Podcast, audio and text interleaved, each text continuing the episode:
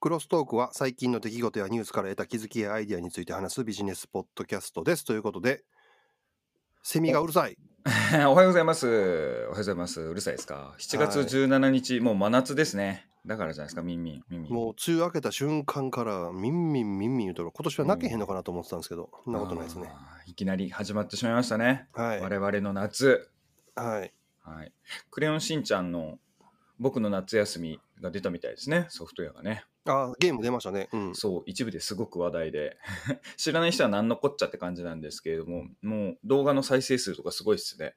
あもともとね、夏休みのあのゲームあったんですよね。はいはい、任僕天の堂の夏休み。スイそッチうです、そうです。そうですではいそれのキャラクターが全部、しうんクレヨンしんちゃんになってるということですね。うん、なんか話もすごくいいらしくって内容も、あの絵も綺麗ですし「クレヨンしんちゃん」っていうキャラクターの人気もあるからでしょうかね、なんかすごい40万回再生とかそういうやつがいっぱい出てますね何十万回再生とか何万回再生っていうねクレヨンしんちゃんっていうので検索する人も多いですからねなるほどね。うん、うんはいそんな今週でございますがあ、じゃあ、いいっていいんですかね。俺行きいまやすねもういきなりもういきなりですかはいどうぞ、えーまずね、セブンイレブンがやらかしてますね。なんでこうすぐやらかすかね、あの会社は。 なんどんな何やらかしたんですかキャンペーンなんかやったらしいんですよ。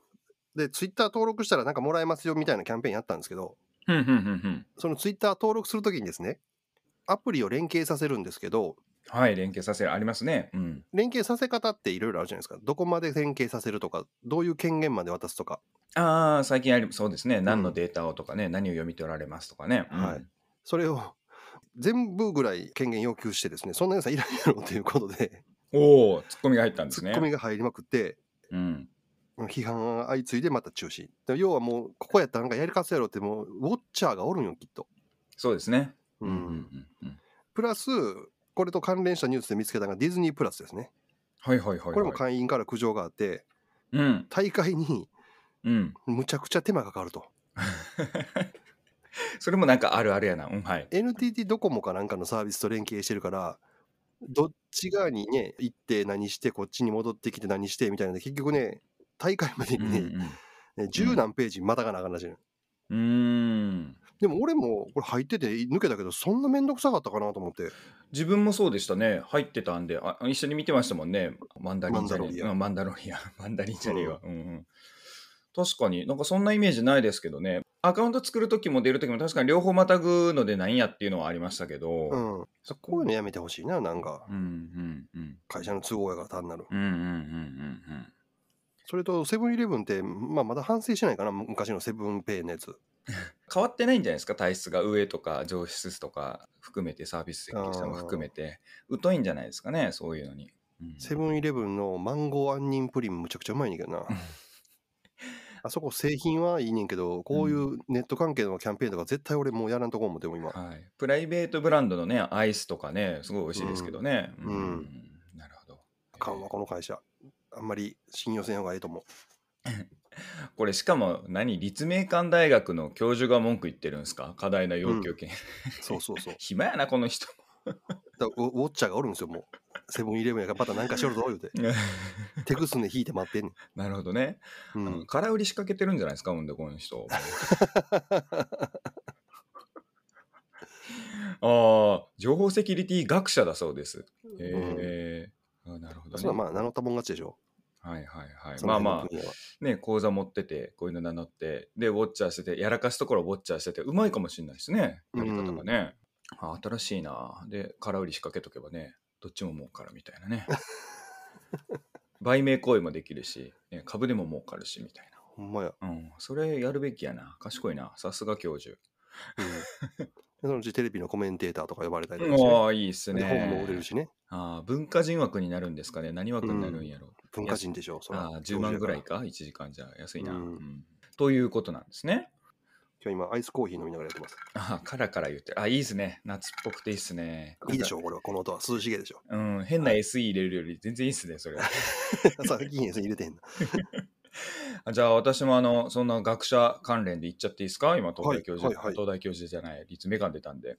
なんと、うん東大猫研究に2日間で寄付3000万円集まるというね。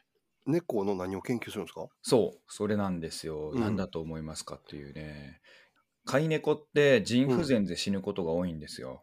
へえ結。構、まあ、猫科のやつってあの腎臓病にかかりやすくって、うん。はい、でそれのタンパク質関連でそれが、まあ、腎臓を詰まらせてうんぬんかんぬんっていう働きがっていうそういう研究をやって腎臓病の薬ですかね最終的にはなるほど。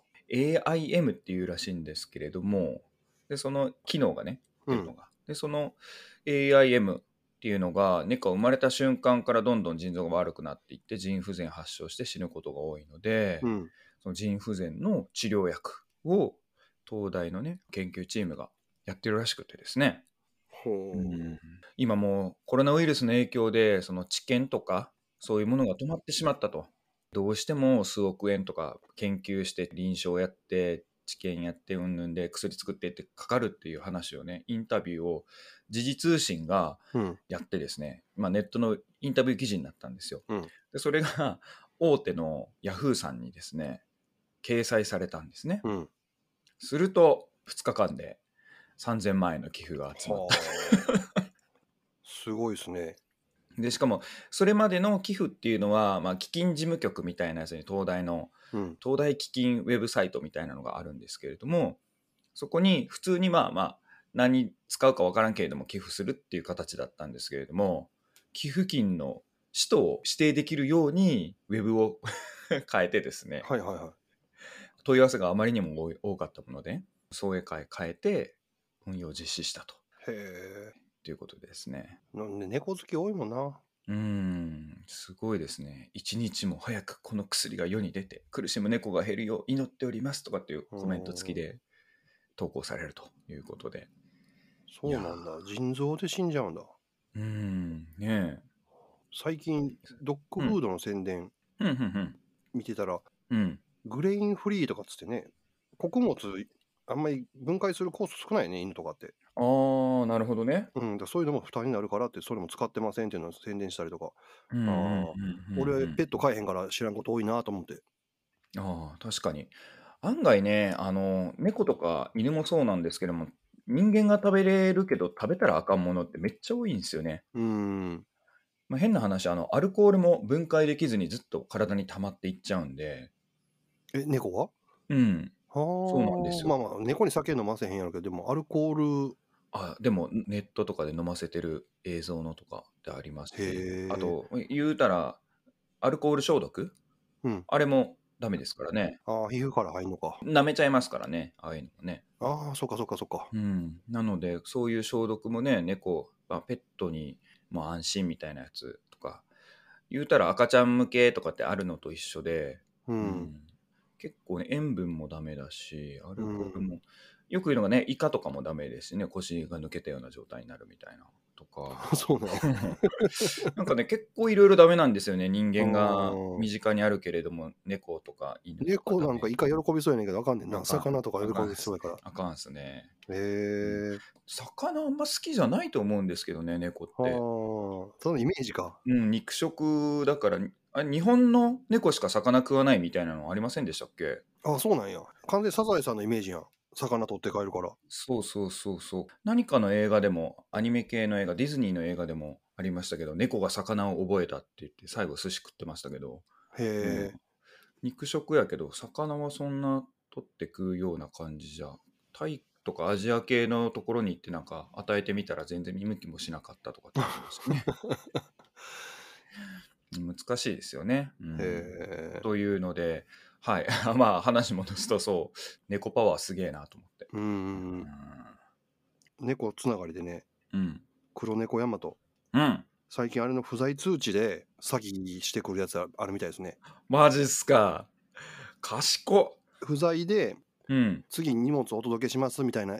で、ショートメッセージで来るんですって。うんうんうんうんうんうん。あるあるあるあるある。外メッセージか。はい。で、それで送ってきたリンクをクリックしちゃうと、うん。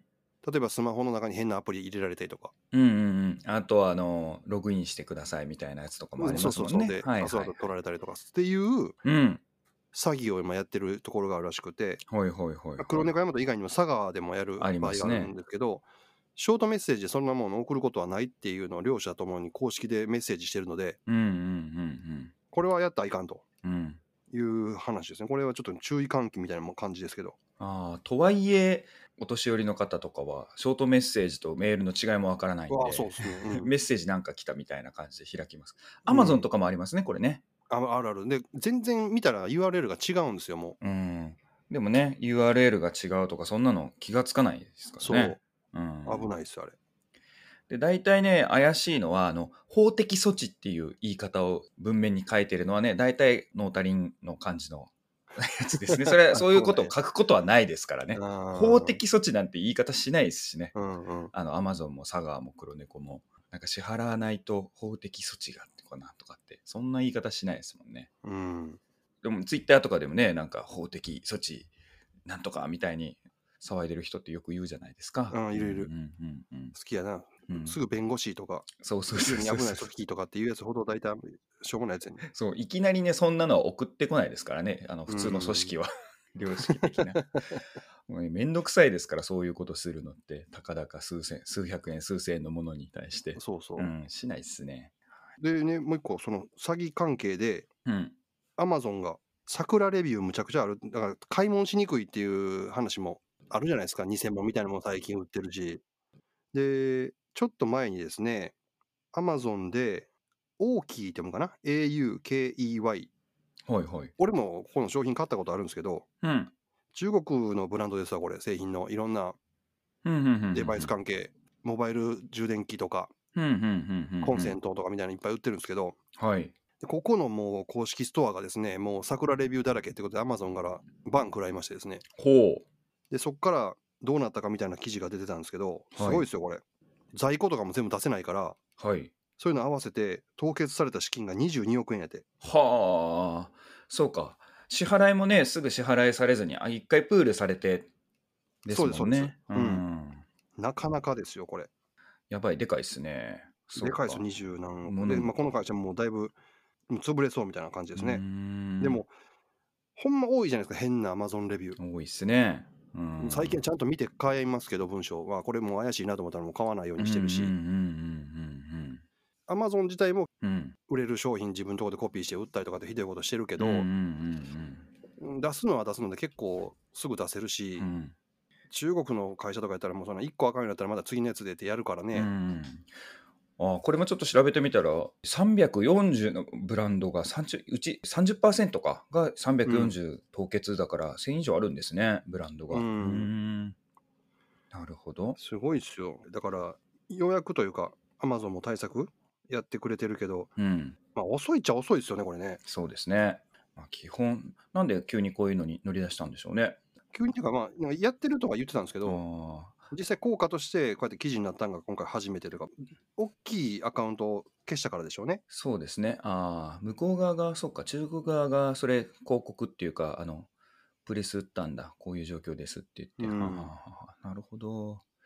えー、Amazon のその、販売用のアカウントってどんどん厳しくなってますもんね。めっちゃ厳しいですよ自分が作ったのってかなり前なんで、ゆるゆるでしたけど、うんうん今、自分のそのフィードバックかお客さん販売した方のフィードバックによってランクがついてそのプール資金とか充当資金とかもねつくようになってですねだから、うん例えば10万円売っても10万円全部こっちに来ないみたいな風なアカウントの仕組みとかにもなってるんですねもうねうんびっくりすごいですね俺はだから日本とねアメリカアカウント持ってますけどうんアメリカアカウントはもう作るだけで大変でしたからねあーでしょうね販売販売用のアカウントがってことでしょ、あそうです、うんもうアメリカアカウントどうなってるかちょっと全然見てないから分かんないですけどまね、もったいなーもったいなー生かしといた方がいいっすよ絶対、うんまあ、消したわけじゃないんでただあれやるのに固定 IP が必要でうん、 AWS からやってたんですようんうんうんうんわうんざわざ、でそうすると、それに毎月お金持っていかれて、そうかでそれを解約したからもう自分のところから見に行ってないんですけどね、あやば IP 固定が変わるかもしれないですねそうだから見に行ってなくて、うんまあ、ほったらかしにはなってるんですけどだってそれだけで結構ね毎月何千円取られてましたからはあその AWS のじゃあ、アカウント売ります、ここ で。今、ここで募集。いや、もう、ほんまアメリカアカウント欲しい人おったらね、えー50万ぐらいで売りますよ。ねえ、ほんうとん作るのめっちゃ大変なんで、うん、作れないですよ。ねえ、審査は通らないですからね。そうそうそう。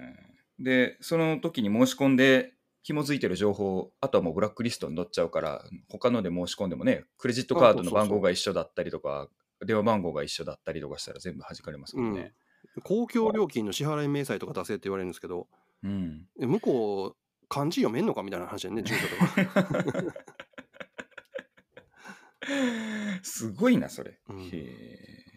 まあ、そういう詐欺と、まあ、アうんマゾンの詐欺対策うん。の話でございました。なるほどね。はい。いやー、気をつけた方がいいですねう。ん。うちの親父も来てましたね。アマゾンからこういう通知が来てたけどって言って、僕、なんかメールかなんかでっていうより手紙で来てたのかなと思って、何の画面って見せてって言って、スクショ撮ってもらって見せてもらったら、ショートメッセージで来てて、やっぱりその言ってるようなねう、んなんか法的なんとかみたいな。いやいや、ごめんねと。おとん、そもそもアマゾンで買い物したことあるのってない。じゃあ、俺、嘘に決まってるやんけ、みた いな。そんなん、嘘に決まってるやんけ、みたいな。面白い。まあでも、IT に自分が弱いとかって思ってると、もう不安なんでしょううんね。うんうん。うん。えーそこが、いやいやいや、買ったことないやんけ、みたいな。じゃあ、それ嘘に決まってるやんけ、みたいな。 たら2時間後ぐらいに、またメール、メールっていうか LINE が来て、 なんかこれ、警察に連絡したろか、ムカついてきたって言って、 いや、この人もなんなな、みたいな感じになりましたね。全然動かへんからね、そんなん警察。うん、そんなの被害届でも何でもないし、うん人生の無駄やねんに、そんなんね、届けでしても。そんなんやったら、あの、町内会のなんかやってるから、みんなに文章書いて送ったりやってる、ああ。ね、息子とかに聞いたけども、こういうのは嘘なので不安にならないようにって、答えないようにみたいなね。うんうんうん。そういうのを逆にそのショートメッセージ既読になったとか URL 踏んだとか電話を返したとかだけで向こうのリストにはあこれは生きてるリスト反応があるリストっていうことになるからさらにリストの価値が上がりますからね、うんうんもっといっぱいかかってくるようになるんでそうなんだ転ね売されてうん、そもそもスルーですねああいうのはねはい それ思い出したわあなるほどあ私ですかねはい。うーん、じゃあね、その関係で言うと、中国関係の絡みでね、はい。興味深いのがありまして、はい。シャオミっていうメーカーがございますよあね。もう急激に大きくなってきてますけれども、こちらのね、スマホがですね、なんと出荷台数アップルを抜きまして、ほ世界2位の販売台数。う。なるほど。抜きましたか。うん、スマホの出荷台数。で、1位はですね、僅差でサムスンですね。サムスン。うんこのデータは、第2四半期ですね、2021年の4、6月期の話になりますうが、ん。うんうんうん世界市場でサムスンが19%、で、シャオミがその僅差で17%、ほい。で、アップルは14%ですね。うーん。で、それ以外にもね、やっぱり中国勢強いっすね。4位には、やっぱ中国勢がまた入って、オッポとビーボボが、が10%単位で並んでますね。まあ、うん結局日本と。 4かで売らへんようになってるけど、位うん。インドなの、インドもやってないかな。あの、アフリカだのとか、そっちの方で売れるんでしょうね、いっぱい。うん市場的にはやっぱりアメリカ、日本もでかいじゃないですうか、ん。あのあとヨーロッパ系か。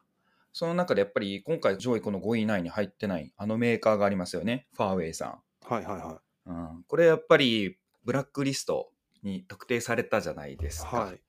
特にあの米国もそうですし、日本もあの表だっては言わないですけれども、裏側でやっぱり大手、ね、NTT さんとかももうブラックリストに入って、こういうのは入札しないでくれって出てましたんで。うん。そういうのから考えると、こういうメーカーは、ファーウェイが落ちて、で、シャオミとかも一回入ってたんですよね。うん、シャオミ抜けたんや、じゃあ。シャオミも中国の会社でしょそうなんですよ。実はこの中国共産党軍事企業指定されてたんですけれども、はいこれね、解除されてたんですよね。 なんでや。えへへなんでやって、なんででしょうね。うんん米国側でも解除されてますね。こ今年の動きっぽいですね。ちょっと調べたところ、えっと、2月に米国政府を訴えてますね、シャオミが。 あーで、3月にワシントン DC の裁判所で、まあ、予備的差し止めみたいな、DOD 指定っていうらしいんですけれうどんも、うんうん。ちょっと横文字がいっぱいありすぎて、 あれなんですけど、まあ、そういう指定を解除されてですね、そうか。じゃあまあ、一応、ちゃんと認定されたわけですね。そう、ですねそうですね、中国ですね、確か。まあただ、あれも段階的にありますよね。向こう側の米国のやつって、行政とか軍事とかで使ってはいけないとか、使える業者、あれホワイトとブラックがあると思うんで、で、そして多分これ民間への販売とかが、あれ大丈夫だってことなんじゃないんでしょうかね。なるほどねうん。うん、結構ね、バイデンだってあかんのかなと思ったけど、うん。新疆ウイグルの件で、うんうんうん。トランプが最後、ほんま任期の最後の最後に、うん。中国何やってんねん決議したじゃないですか、人権の決議とかして、うんうんで結局それちゃんと引き継いでやってますもんね、バイデンも。うんうんうん。、で、ウイグルで取れるものっていうと、織物と、うん、あとなんかトマトとかが有名らしいんですよね。ほう、トメイト。うんあとね、最近むちゃくちゃ話題になってんのが太陽光発電のパネル。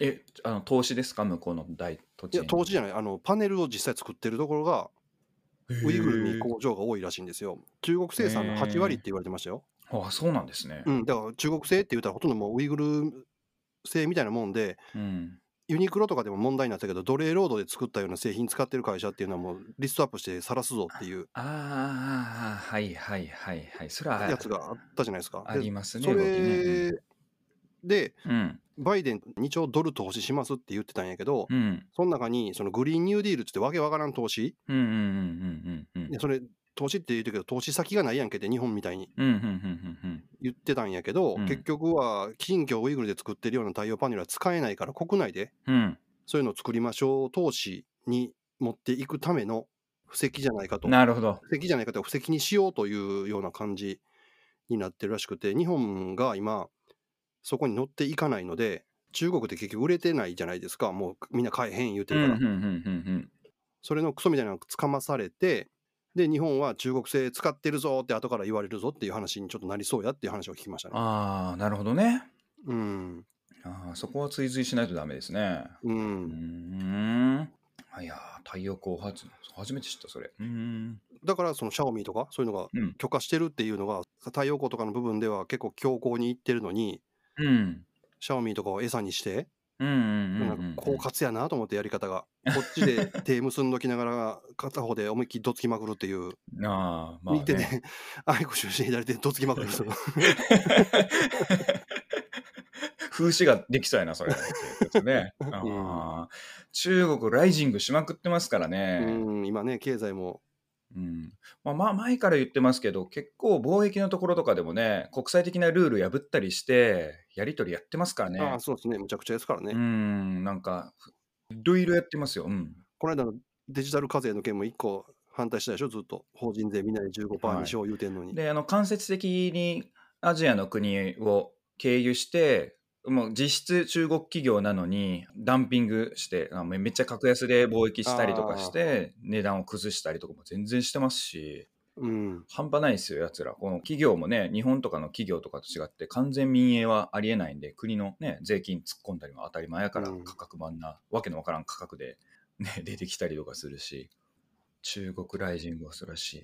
したたかです、うん中国は中国でまあね批判するのはあかんないけどそういうやり方してきよるっていう学ばなあかんとか学んだ方がいいですよねもうそうですね。ううんん、勝てないっすわ。あーということで、何の話だったかな。あ、そうそう、シャオミね。 シャオミシャオミすげえシャオミ、そうそう、解解除されてて。あともう一個あれやな結局その4月6月うんっ。ていうのはちょうど iPhone 発売してから半年経つぐらいの一番はい iPhone が売れない時期やと思うんですよ。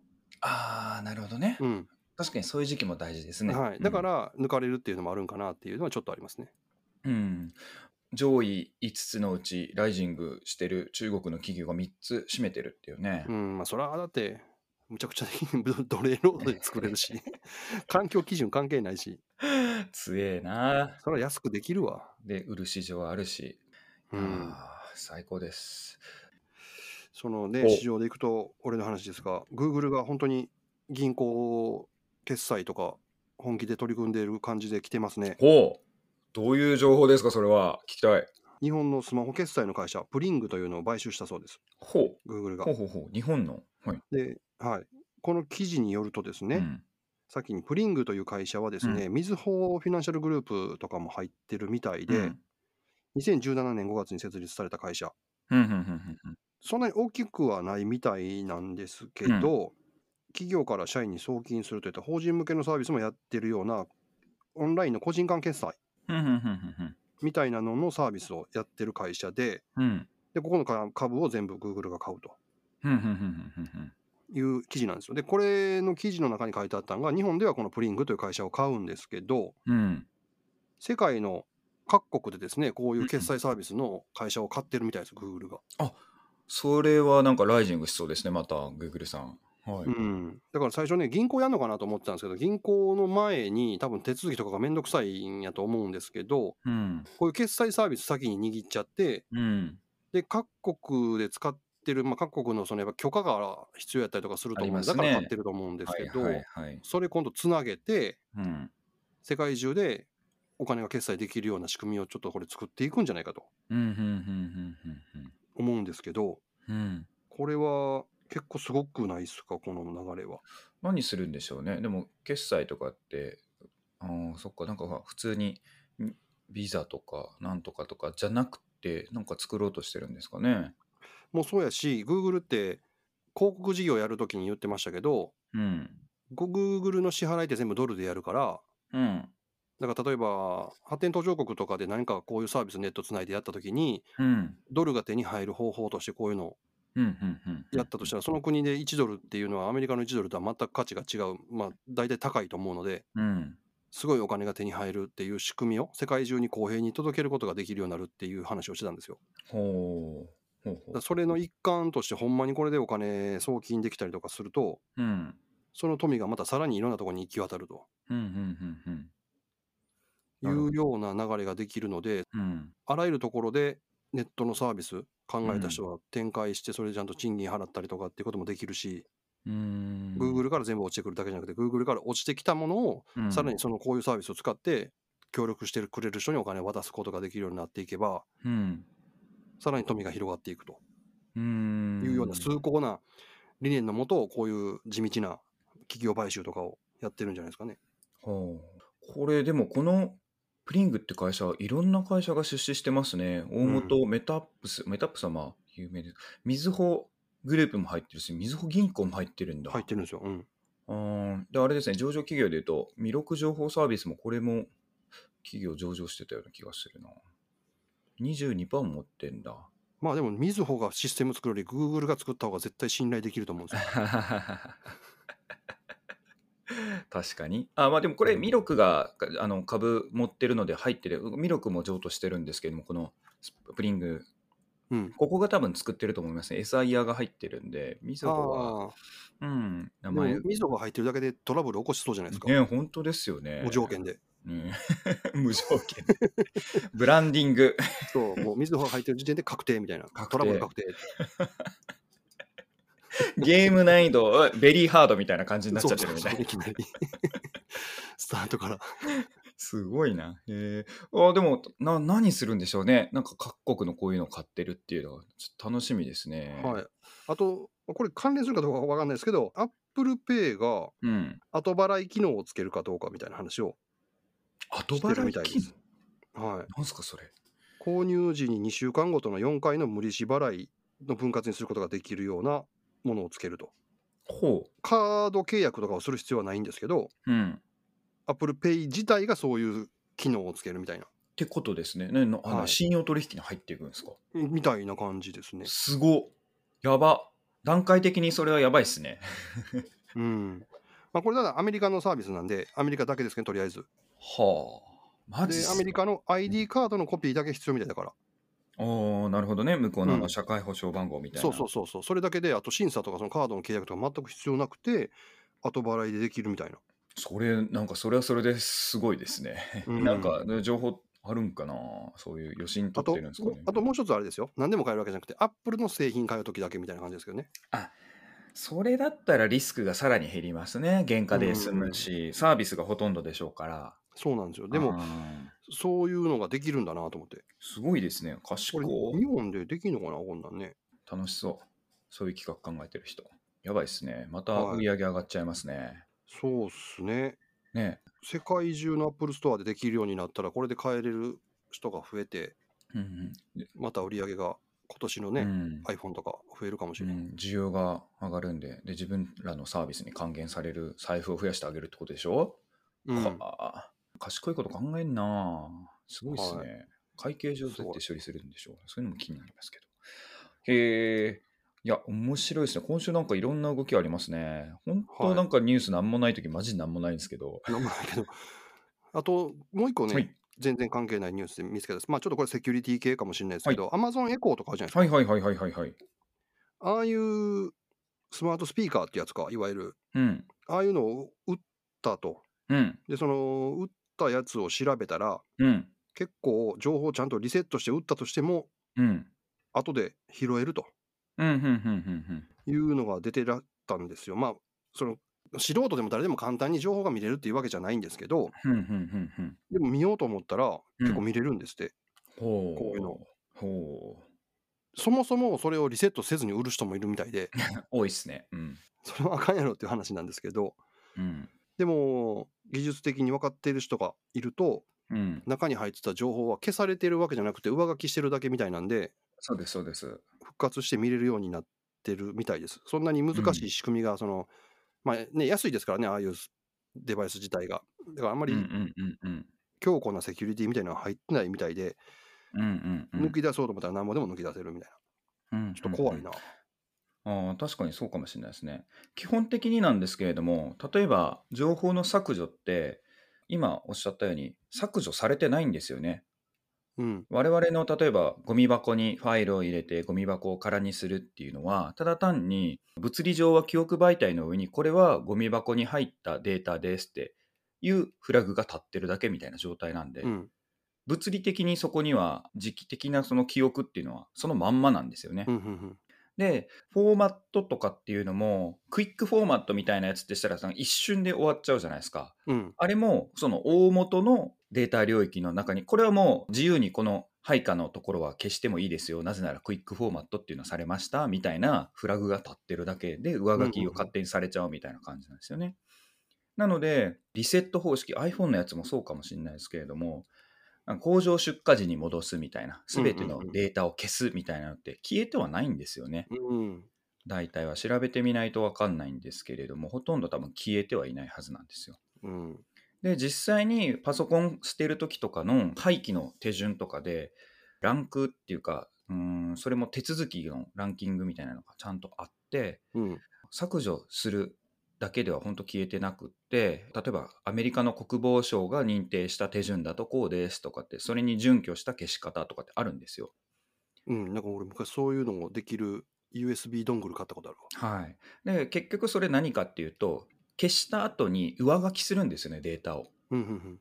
わけのわからない文字列で書くそれを十何回書き込むみたいな。ああ。うん、1テラあったら1テラ分全部にバツバツバツバツバツバツバツとか0000000とかって入れちゃうみたいな、めっちゃ何時間もかかるみたいなああ。でそうやって時期的に上書きして時期的なものもなくすみたいなうん。のをするんですけど、まあ、確かにねスマートデバイスですよねそういうとか、こういうあ iPhone のはどこまで対応してるのか分からんけどそれこそ Xiaomi の携帯とかそういうのついてないと思うんでうん。それは取り出せますね ROM だけ出して読もうと思ったら、うん。読めると iPhone 思はうんでね、すしよっかりやってるみたいなんですけどあ、こういそうなんうですスねマートスピーカーはもうね、うんうんうんうんだし、まあ今聞いたみたいに俺も何回かハードディスクパソコンの飛ばしたことがあるので、うんうんうんサルベージしてもらうとき、うんほんまに消えてたらサルベージできないですもんね、あれもね。できないですできないですできないですそうなんです消えちゃったよフラグ立ててるやつでも全部救い出してくれるって話ですよね、要は。そうなんですそうなんですその消えちゃったフラグを鹿として読み込めばいいだけなんで、うんうんだから携帯もね、アンドロイドのやつとかでもそういうのに対応してないとかだと結局そういう状況ですね。中うん古でうん売りにリセットして出しましたって、リセットって何もリセットされてないみたいうん、だからもう本当読み込もうと思ったら何度、うんうん何部でも読み込めるって話ですな。よね。うんそれこそ秋葉原とかで昔売ってましたね、そういうのが。ああ、昔のガラケー時代とかにそういうリセット機能とかもないから、みんなそういうのも、はいはまあそもそもリセットとかそういうセキュリティ意識もなくて、うんもう売ったり捨てたりしてる人も多いんで、うん。そういうのがね、売ってるんですよ、100円とかで。ああ。ジャンク携帯でそういうのを買う人がいて中のメールとかを読むのが楽しいみたいなはいはいはすげえみたいなそんな市場あるんかいみたいなっていうのがあるんで確かにスマートをなんとか気をつけた方がいいかもしれないですい。ね、はうんい。気をつけた方がいいですよ。物理的に破壊しないといけないうん。なるほど。今日は今週は盛りだくさんだった盛りだくさんです。もうちょっとしたらオリンピックも始まるし、来週ですよ、来週。来週。で、今週、もうあと2日ぐらいでね、ツール・ド・フランスが終わるんですけど、うんうんうん、うん。。びっくりしたたんですが、多分ね、このツール・ド・フランスかつね、ポガチャルという選手がいるんですが、ポガチャル。うんポガチャルという、強いんですよ、この人。ほまだ若いし。う。ほう。彼はね、この後終わったらすぐ東京オリンピック出るらしいですよ。 ええすごい。フランスから飛んで。マジっすか。むちゃくちゃすごい。その後8月に、うん。今度はスペインでツール・ド・フランスみたいなやつがあるんですよ。これがうんうん三大ツールって、ジロ・デ・イタリア、ツール・ド・フランスうんうんうんのこの3つがあるんですけど、そうんれうん。の戦いに参戦するらしいんで、休みなく自転車こぎ続けるみたいですね。すごいですね。超まさ個人にや、で、ほんま。まさに自転車操業ってやつですね。すほんまごやいでね。すごいですよ、毎日100何キロも走って。ありえないで超すね。人やわ、ほんま、あの人いやら。実物のなんか太もも見てみたいですね。どんなんなんやろうな。なんか、えぐいよ、なんか。やばそうじゃないですか。なんはかい僕らの2本分ぐらいありそうななんか 感じです、ね。だって、シャドウ10度のとことか、普通に20キロとかで上がんねんもん。うんいや、わけわからんっすね、それ。立ちこびしてんで、しかも。普通に座ってて、ね。あーで、それを難なくこなして100キロですもんね。うんそそう、さらにその、そういうプロばっかりのやつを、最後の最後で引きちぎるからね、加あ速しあ、なるほど。ラストスパートまであるんや。考えられへん。で、それを毎日。毎日やで。やば。昨日もね、200キロ走りましたよ。 200キロはい、えーゴールタイム4時間何倍だったかな。だから平均50キロぐらい走ってるってことですね。 やばいな。それもう、そう総合計で何キロはか走るんでしたっけいやー、どうしよう。150キロかける20ぐらいで考えたら3000キロとかやばいっすね。はい日本列島渡っとるやんみたいな。渡ると思いますよ、すほんまに。ごいな。いやー、ハマってますね、すっかりそれに。ハマっております。面白いです。では、まあ、オリンピック自転車競技、ロードレース、うん。ポカチャル選手、うん。あとは日本の荒城選手とかね、うん。日本の選手でそういうツール走ってる人もいるんで、そういう人に注目して、ちょっとテレビ見たいなと思います。ああ、中継されるんですかね、全部。されるかどうかわかんないけど、まあ、ケーブルテレビとかやったらやってくれそうな気もせんでもないので、うん。うん。いや、まさかこんな未来になるとは、本当思ってなかったわ。すごいな。はい、この辺で締めましょうか。はい。はい、じゃあ今週もお聞きいただきましてありがとうございました。ご意見、ご感想、また3人とか4人とか話したいなとか、対談したいという方ありましたら、えーどしどしご応募ください。それでは、暑さに負けず、今週も頑張ってください。いい週間になりますように。さよなら。